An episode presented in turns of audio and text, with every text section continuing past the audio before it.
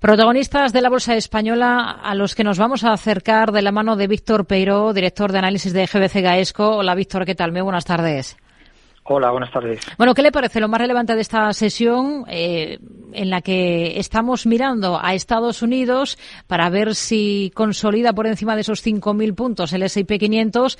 Eh, tenemos la atención puesta en China y en el comportamiento de su bolsa y aquí en casa pues estamos a la espera de esa OPA inminente eh, sobre Talgo, esta suspendida de cotización. ¿Con qué se queda del día? Bueno, sí, el tema de, China va a ser recurrente durante un tiempo y el tema también de los tipos de interés que sigue, pues eh, va, a seguir coleando, ¿no? Hasta ver si finalmente, como piensan algunos, eh, los tipos pueden bajar antes de que sea el semestre o como pensamos otros que, que no va a ser así hasta, hasta el verano, ¿no? Y bueno, dentro de esto, pues las noticias de empresas parece que se van, las noticias de empresas parece que se van eh, poniendo más interesantes con bueno pues con los, temas de los bancos regionales en Estados Unidos por un lado por el lado negativo pero por el lado positivo los resultados que en general están siendo buenos en Estados Unidos.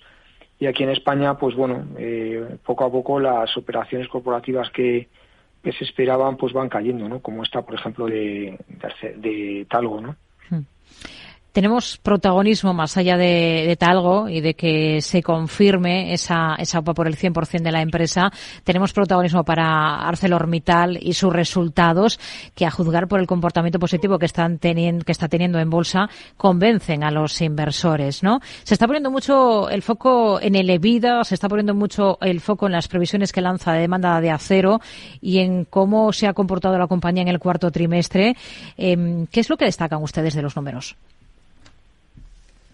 Bueno, pues sí, efectivamente el EBITDA hasta un 5% por encima de lo que nosotros esperábamos y destacamos pues el aumento de márgenes, ¿no? Porque la cifra de ventas eh, baja, ¿no? Como reflejo de, lo que han bajado los precios de medios, pero bueno, la, la compañía pues va reforzando la estructura financiera, que eso también lo, lo destacaríamos, ya prácticamente pues eh, tiene una deuda bajísima y luego también, bueno, pues eh, con las pequeñas operaciones corporativas que va haciendo, ¿no? Por ejemplo, pues la que firmó en, en diciembre para transferir la propiedad de, de unos activos que tenía en, en Kazajistán, bueno, pues ha recibido un dinero y esto pues va, va, va resultando en una mejora de la, de la situación de caja, ¿no? Y luego pues la, la previsión positiva que, que hacemos para lo que son todas las empresas cíclicas en, en los próximos meses, creemos que la, la famosa recesión no va a llegar, y que incluso se ha quedado por debajo de lo que, o sea, que ha sido menos recesión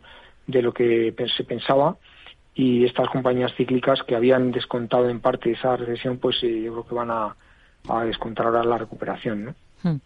¿Le parecen preocupantes esas señales que está emitiendo el mercado inmobiliario alemán? En términos interanuales, los precios han caído en el tercer trimestre del 23 más de un 10% y uno de los principales grupos inmobiliarios del país advierte de descuentos de hasta el 30%. ¿Es eh, exagerado pensar en poner las barbas a, a remojar? ¿Hay alguna inmobiliaria española hmm. que a ustedes les convenza a día de hoy como inversión?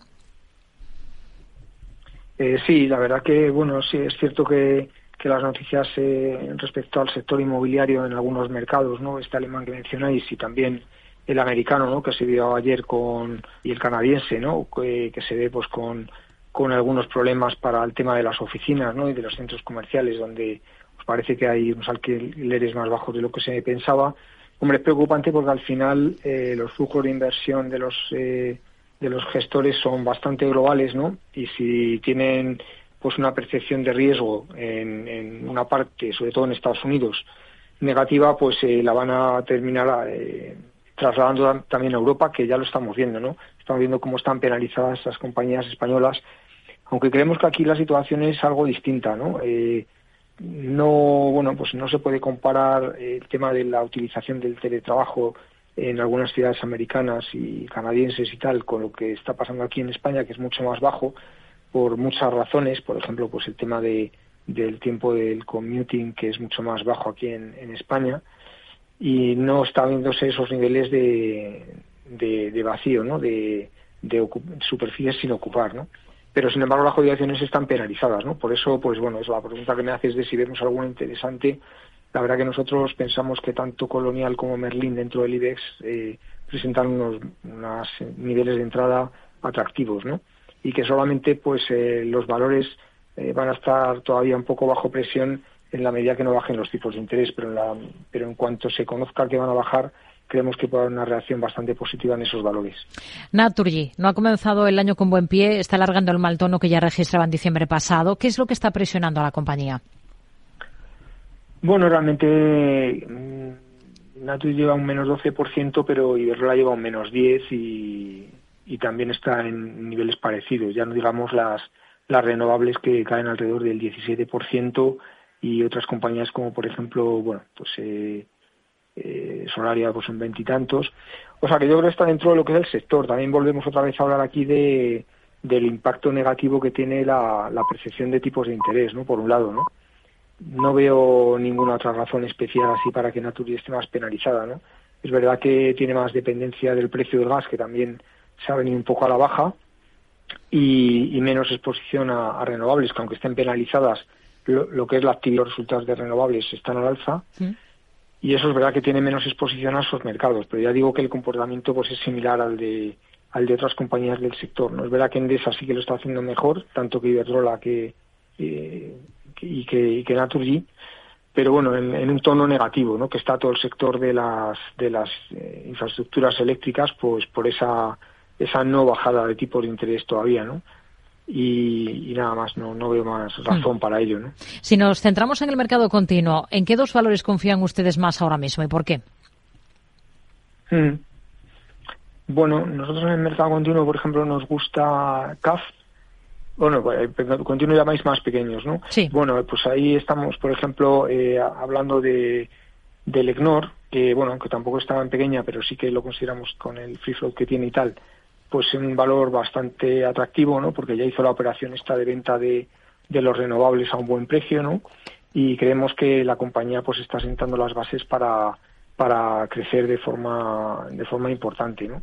Y poder volver a hacer otra cartera de, de, temas renovables, ¿no?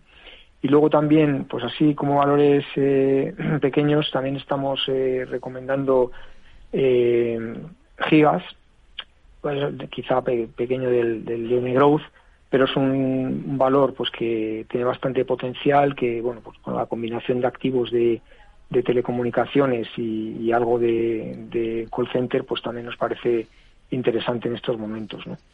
Y luego también, pues eh, un poquito más medianos, perdón, eh, que aunque está fuera del, del IBS, Ebro, ¿no? Ebro Foods, nos parece bastante interesante también estos niveles. Pues nos quedamos con estos nombres. Víctor Peiro, director de análisis de GPC Gaesco. Gracias, muy buenas tardes. a vosotros, adiós.